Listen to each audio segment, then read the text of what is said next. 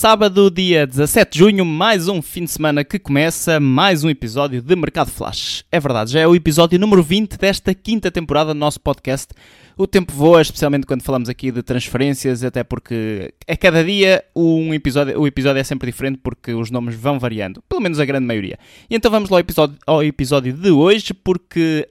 este, este sábado há jogo da seleção ao final da tarde, no Estádio da Luz, contra a Bósnia, por isso ainda há muito trabalho pela frente, pelo menos para mim. E então, hoje vamos lá começar com o Benfica, não se podem queixar, nos últimos dias comecei com o Sporting há dois dias, penso eu, com o Futebol Clube Porto ontem, e hoje, sábado, começamos com o Benfica e com um novo nome que aparece aqui. Como eu disse, o Mercado Flash tem esta animação. Portanto, Querqués é a principal opção para a lateral esquerda do Benfica, já se sabe isso, o negócio ainda não caiu por completo, mas, claro, um clube tem que ter sempre outros alvos e hoje aparece um novo alvo, alvo segundo o jornal Record. Chama-se David Jurasek, penso que seja assim que se diz, lateral esquerdo de 22 anos, internacional checo, que pertence ao Slavia de Praga, o mesmo clube onde jogava, curiosamente, o Alexander Bach, que custou 8 milhões de euros ao Benfica no passado mercado de verão. O Record diz que Roger Schmidt, o jornal Record diz que Roger Schmidt aprecia, aprecia o jogador, que este pode ser um alvo para ocupar a vaga do Grimaldo, como sabemos deixou o clube a custo zero e já está uh, com contrato assinado com o Bayer Leverkusen, e então este David Jurasek, ou Jurasek, não sei bem, uh, foi contratado pelo Slavia de Praga em 2022, na altura Almelada Bloleslav por 1 milhão de euros. E agora, uh, fala-se aqui num valor a rondar os 15 milhões de euros, isto porque o clube checo já no passado mercado de inverno rejeitou uma oferta de 6 milhões de euros pelo Escardino, pelo menos foi isso que revelou o presidente, que também pode estar aqui também a tentar valorizar os jogadores, até porque ele disse que Jurasek é um dos três melhores jogadores com menos de 20 menos 23 anos da Europa, não sei se se referia à posição, na posição de lateral esquerdo, acredito que sim, porque haverá outros jogadores melhores, digo eu. Uh, mas pronto, o, o Slavia de Praga avalia então o Jurasek em 15 milhões de euros, menos 5 milhões então do que o AZ Alkmaar avalia o Kerkés, por isso pode aparecer aqui este, bom, este nome como boa alternativa para o Benfica. Jurasek fez 41 jogos esta temporada, marcou 2 golos e fez ainda 11 assistências no Slavia, estreou-se pela seleção da Chequia em março deste anos, jogou na Conference League, ganhou a taça da Chequia e ainda ficou em segundo lugar no campeonato, um campeonato que foi, foi animado e decidido até ao final, isto porque o Slavia acabou com os mesmos pontos que o Sparta de Praga, que foi campeão checo. No Futebol Clube Porto, o jornal O Jogo apresenta aqui um novo nome para a lateral esquerda dos Dragões, caso Zaidu ou Wendel deixem o Futebol Clube Porto, esse nome é Rogério, lateral esquerdo brasileiro que pertence aos italianos do Sassuolo. Rogério é então um dos jogadores que está referenciado pelo Futebol Clube do Porto caso algum dos seus laterais saia neste mercado. O Rogério também está referenciado por outros clubes, segundo o jornal O Jogo, clubes esses como a Juventus e Dortmund, e há ainda o Newcastle que já terá mesmo sondado o clube italiano no sentido de contratar este defesa esquerdo internacional jovem pelo Brasil, que está em Itália desde jovem, ainda com 18 anos foi contratado pelo Sassuolo, depois passou pela Juventus, mas só jogou pela equipa de sub-23, esteve quase sempre emprestado ao Sassuolo, depois ficou em definitivo e tem sido ao longo dos últimos anos o titular na lateral esquerda da equipa italiana. Esta temporada fez 37 jogos, ainda conseguiu 3 assistências, é um lateral muito rápido uh, e que, segundo o jornal do jogo, está disponível para sair para um clube que participe nas competições europeias, o que não é o caso do Sassuolo. Uh, o mesmo jornal diz que já houve ofertas de 5 a 6 milhões de euros pelo lateral esquerdo. O Sassuolo pede 15 milhões de euros, só que há aqui um aspecto importante. O Rogério está a um ano do fim de contrato, o que significa que em janeiro já pode assinar a custo zero por outro clube. Por isso, o jornal Jogo diz que os italianos poderão aceitar uma proposta a rondar os 10 milhões de euros por este lateral esquerdo brasileiro, uh, Rogério. E então, vamos do Futebol Clube Porto, vamos para o Sporting, para a novela, claro, Victor Gyökeres. Pra você, senhor Fernando, sua insolente. Ai, dá pra ver que você tá bem atrasada nas notícias, tarântula venenosa. É exatamente isso que eu me pergunto.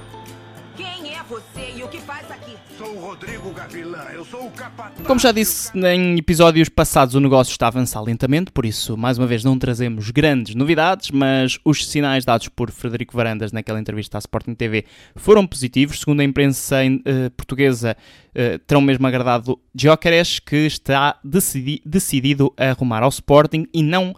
e a não jogar num clube que lute pela permanência na Premier League, como é o caso do Everton, que é o clube que tem vindo a ser associado também a este avançado sueco. Uh,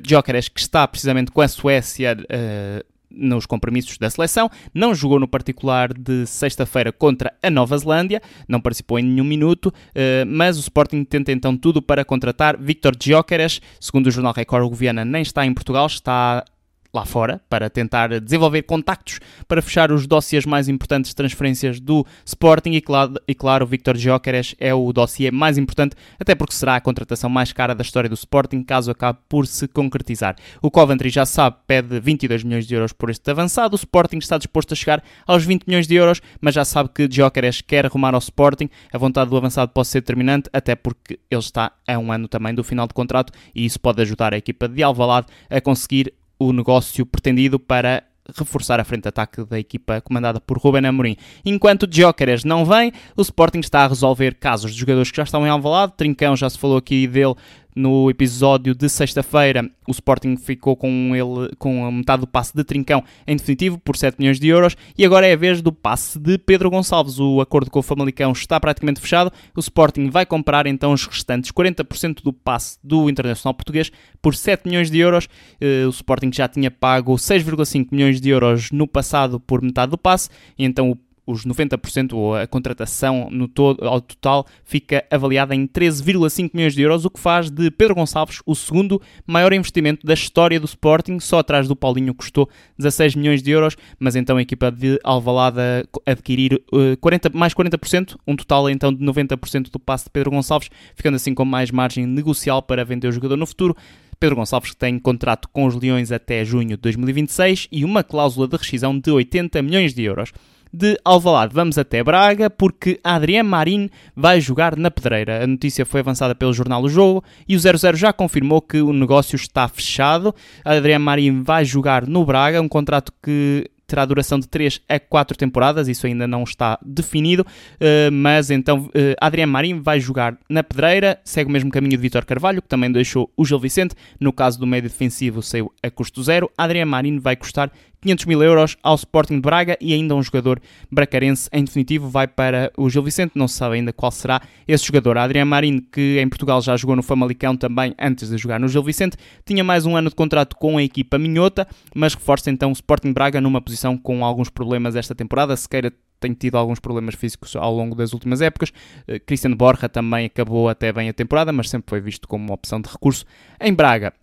de Braga, vamos ali até Chaves, porque aí está a confirmação de José Gomes como o técnico sucessor de Vítor Campelos no comando técnico então da equipa transmontana. A notícia já tinha sido avançada pelo 00 na terça ou quarta-feira e foi confirmada ontem à tarde, sexta-feira, já depois de gravarmos o último o episódio de ontem. O Chaves, que ficou em sétimo lugar no campeonato, depois da subida da divisão, excelente trabalho da equipa técnica comandada por Vitor Campelos, que curiosamente continua sem clube, falou-se aí muito que iria para o Championship, já não sei bem para que equipa, o Cardiff, penso eu, mas essa equipa já tem até treinador, por isso não sabemos o que é que vai acontecer com Vitor Campelos. Sabemos sim o que vai acontecer com José Gomes, ele que vem de uma época marcante pela negativa, não é?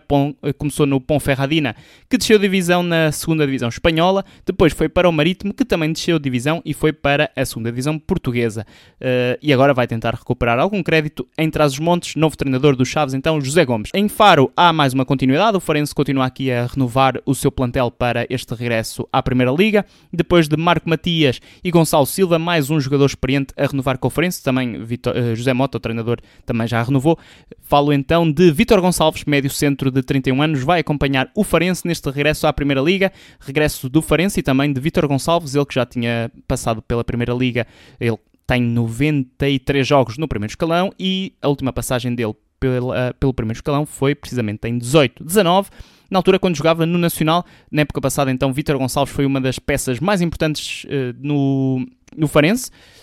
segundo classificado da segunda divisão, esteve presente em 37 jogos, 29 deles a titular, marcou um golo e assistiu ainda em três ocasiões. Roma uh, renova então com o Farense. De Faro vamos até agora sim à segunda liga, porque o Santa Clara tem um reforço, Santa Clara que desceu divisão, e David Bruno, que iria subir, foi campeão com o Moreirense, acabou por não continuar no Moreirense e é o novo reforço da equipa açoriana, assinou por uma temporada, o lateral 31 anos, que foi campeão, como eu disse, pelo Moreirense, já teve também passagens por outras equipas na, em Portugal, destacou-se muito no Tondela na altura na Primeira Liga, mas também passou pelo Trofense, pelo Porto B, pelo Estoril e ainda pelo Friamundo e teve também uma curta passagem pela Roménia, um jogador já muito experiente, um bom reforço para o Santa Clara neste regresso à Segunda Liga. Regresso à Segunda Liga também para o Passos de Ferreira,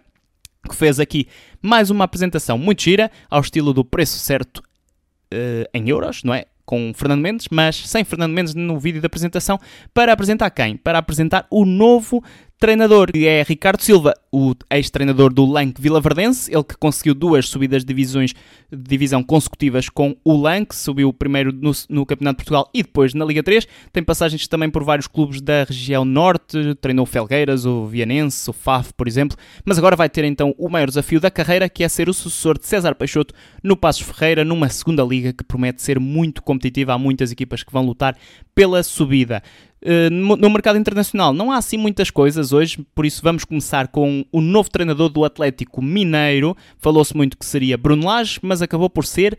Luís Felipe Scolari, o treinador uh, antigo selecionador português, já deixou Portugal há muitos anos, mas andava a dizer que não queria voltar a treinar no futebol brasileiro, ele que já tem 74 anos, mas acabou por ser apresentado como novo treinador do Atlético Mineiro. Como dissemos, havia aqui alguns nomes portugueses associados à equipa brasileira, Bruno Lage era a opção mais forte, mas a escolha acabou mesmo por recair em Luís Felipe Scolari, que vai substituir Eduardo Cudê no comando técnico do emblema de Belo Horizonte. Scolari assina um contrato válido até 2024. O técnico então vai treinar o Atlético Mineiro, que ocupa a quarta posição do Brasileirão. Claro que tem, como se sabe, um currículo muito vasto, além dos vários países onde treinou, várias equipas, também vários, vários títulos, claro, destaque para o Mundial pelo Brasil pela, e depois algumas presenças em finais, por exemplo, aquela mítica final de, do Euro 2004 por Portugal. Também esteve numa final bem recentemente pelo Atlético Paranaense, a última equipa que orientou, levou-a até à final da Libertadores, mas depois perdeu para o Flamengo. A Inglaterra